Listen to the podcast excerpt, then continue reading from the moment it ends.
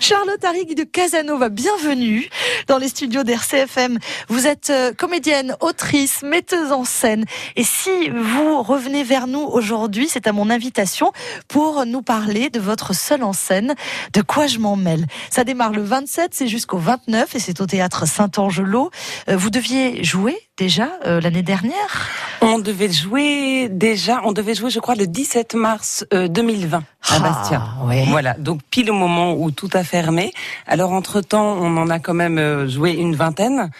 Euh, sur euh, sur toute la Corse et là enfin après trois reports je crois on Mm. peut on espère on croise les doigts pour la semaine prochaine La Passion selon Marie euh, également, qui est une pièce que vous avez écrite, inspirée euh, par euh, l'histoire terrible de la comédienne Marie Trintignant. C'est une pièce que vous avez pu jouer, ça y est.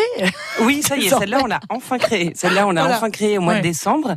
Et, euh, et elle a été accueillie, reçue par le public. Et, et maintenant, bon, Très bien reçue même. Oui, oui, Ouais. oui. Enfin, oui, oui. Je, elle a eu un bel, un bel écho, en tout cas, euh, dans le public. Et maintenant, bon, elle Mm. est dans le... Ça y est, elle est dans le circuit, voilà. si vous la voulez. Oui, voilà, c'est ça. Elle est à vendre. Voilà, un cycle de quoi je m'emmène. Justement, comment comment on gère euh, comment on gère ce, ce- cette situation qui est complètement folle, critique, qui est euh, la Covid, euh, lorsqu'on a euh, un spectacle à créer, à monter, qu'il y a des comédiens, qu'il y a toute une équipe derrière? Euh, eh ben on est on est fatigué. On Ouais. est fatigué parce qu'en fait, euh, évidemment, moi je suis pas toute seule là. Je, je suis à la radio, mais avec moi travaille euh, une administratrice, productrice qui Mm. est Candice Morakine, Grace Casta qui s'occupe aussi de la production et de la diffusion. Puis Et bon, on il y a la compagnie, il y a la Et il y a metteuse en scène. Voilà, exactement. Il y a la, la Fiora Japicone. Enfin, c'est-à-dire qu'on est, je pense, euh, autour de ces spectacles, on doit être en- entre 15, enfin, une quinzaine à, à graviter, une quinzaine d'intermittents d'intermittentes du spectacle, parce que je crois qu'il n'y a pas beaucoup d'hommes. Et Bah, Il y en a euh, pas là sur le coup. euh, là, bon, il y a Olivier Berthollet qui Ah a oui, fait la Olivier musique. Berthollet, le Mmh, pauvre. Voilà, oui, oui, oui. Voilà, mais il a fait la musique, donc, euh, donc, il est, voilà, il a effectivement sa musique est diffusée. Et euh, mais effectivement, il y a peu, ouais, il y a peu d'hommes avec nous. C'est pas forcément, enfin, c'est, c'est un fait. C'est pas forcément un, Un choix. un choix, mais c'est, euh, c'est une réalité. Et, euh, et voilà. Et en fait, donc gérer euh, tout ce monde-là et les accom- et nous, parce que qui dit euh, souvent, euh, qui dit intermittente, dit famille derrière, dit enfant à nourrir. Donc effectivement, ça n'a pas été. euh, cette, euh, ces 18 mois n'ont pas été évidents. On a réussi grâce à un travail extraordinaire et surtout de la part euh, invisible, c'est-à-dire de Candice Moracchini et grâce et grâce Cast et grâce à grâce Cast, euh, ben à toujours reporté, à toujours À tenir. à tenir et aussi grâce à nos partenaires qui nous ont pas lâchés quand même. Et ça, je crois qu'on a de la chance parce que c'est pas courant. Donc tous les théâtres ont toujours reporté. La région évidemment nous soutient et euh, a été, je dois Mm. dire, hyper réactive. Les mairies aussi. Enfin ça, c'est vrai qu'on a on a l'impression qu'en Corse, le, le, on est accompagné dans la crise. Le spectacle a été euh, accompagné et soutenu. Euh, alors évidemment, l'argent c'est le nerf de la guerre, surtout dans, dans la créativité artistique. Euh, mais le travail à proprement dit, vous avez pu continuer à travailler, à répéter.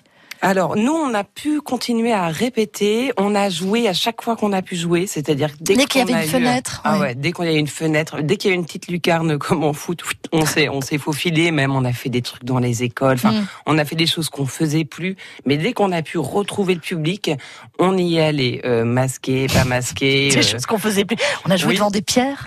oui, c'est ça. On a joué devant des cailloux, c'était beau, ils ont réagi. Non, on était, c'est vrai qu'on est, on a dû inventer des trucs un peu. Bien Alors, sûr. on n'a pas du tout fait de distanciel. En revanche, on n'a pas. Si on a mis une vidéo sur Facebook, on est les reines du monde. Euh, en revanche, on a vraiment essayé de continuer à jouer le, Mm. le, le rapport humain. Et puis après, on a, bah, on, on a, au bout d'un moment, quand on a dû vraiment tout arrêter, on a essayé de de bah, de se poser, d'écrire, de réfléchir. Bon, et je dis ça, mais en fait, on aurait bien aimé, mais en fait, on l'a pas fait parce qu'il a fallu euh, sauver la compagnie, quoi. De quoi je m'en mêle euh, est né sous votre plume il y a combien de temps? Euh, eh bien, juste après l'incendie de Notre-Dame, donc euh, c'est facile, c'était il y a trois ans, je crois. Ouais. Ouais. J'étais en résidence à l'Aria, c'est-à-dire que j'ai été accueillie en résidence à l'Aria pour euh, écrire un jeune public. Et en fait, j'ai pas écrit un jeune public, j'ai écrit de quoi je m'en mêle. Mm. Notre-Dame euh, de Paris venait de brûler. Et en fait, euh, j'avais depuis très longtemps l'envie d'écrire un, un monologue qui se passe dans un salon de coiffure sur une femme qui est au bout de sa vie et qui sait pas, euh, Mm. qui n'arrive pas à prendre de décision. Et c'est vrai que les deux événements euh, se sont euh, se sont rencontrés et j'ai j'ai écrit en une semaine euh, le monologue. Alors pourquoi dans un salon de coiffure? Parce que c'est souvent le moment où, lorsqu'une étape un peu compliquée euh, de la vie arrive, eh bien, euh, homme ou femme, on a envie de changer de tête. C'était ça l'idée un peu? Oui, c'était. Ben, je suis partie de la, la fameuse phrase de Coco Chanel qui dit que quand une femme change de, change de coiffure, c'est qu'elle va changer de Hmm. vie.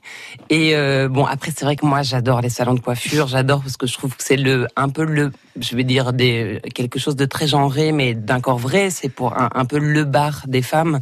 C'est là qu'on entend. euh, on entend de tout, on entend euh, c'est euh, voilà les et c'est vrai, je crois qu'on se confie à notre coiffeur et je crois que les coiffeurs et les coiffeuses ont accès à des choses euh, auxquelles peu de gens ont accès par rapport à, à notre intime et avec pas grand chose en fait. Donc pour l'autrice, c'était un terrain de jeu formidable, en tout cas pour le Ah oui. décor. Ah oui Parfait. oui oui oui oui, oui. puis c'est vrai que j'ai passé beaucoup de temps euh, voilà à Alors, écrire. De quoi je m'en mêle Donc le 27, à partir du 27 jusqu'au 29 au théâtre Saint-Angelo, même si la résidence à l'Aria était prévue pour écrire du jeune public, ça n'a pas été le cas et pourtant ça fonctionne bien euh, sur le public ado.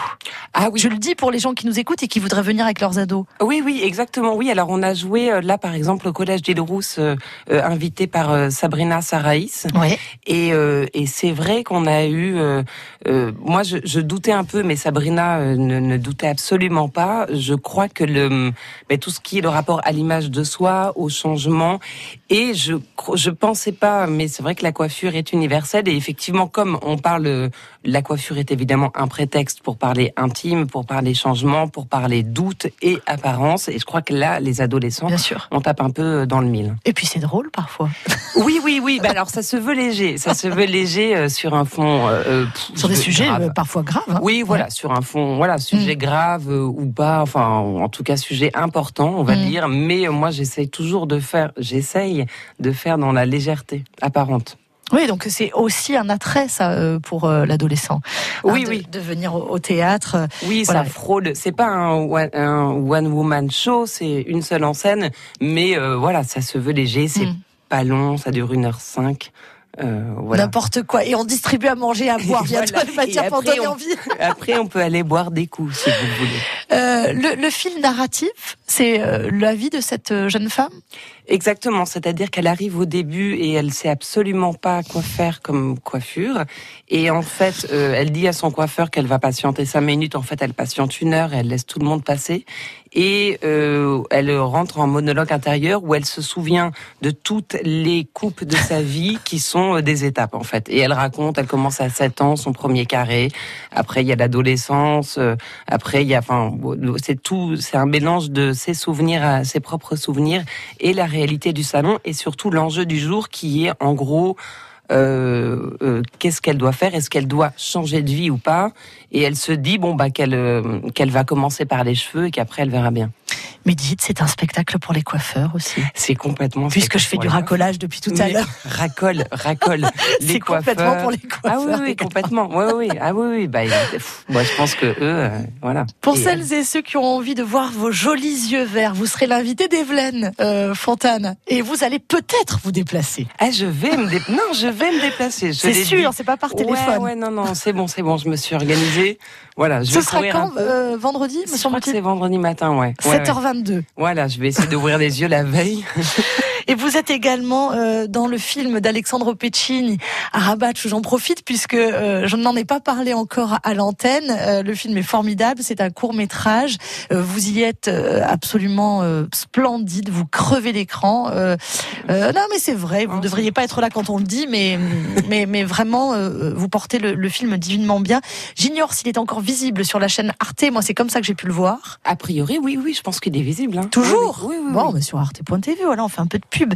Et puis on se donne rendez-vous du 27 au 29 au Théâtre Saint-Angelo avec la compagnie à Funice, là, pour découvrir, pour celles et ceux qui ne l'ont pas encore vu, de quoi je m'en mêle par et avec Charlotte Harrig de Casanova. Merci Charlotte. Merci, Marie. Allez, au revoir. Au revoir. France Bleu RCFM.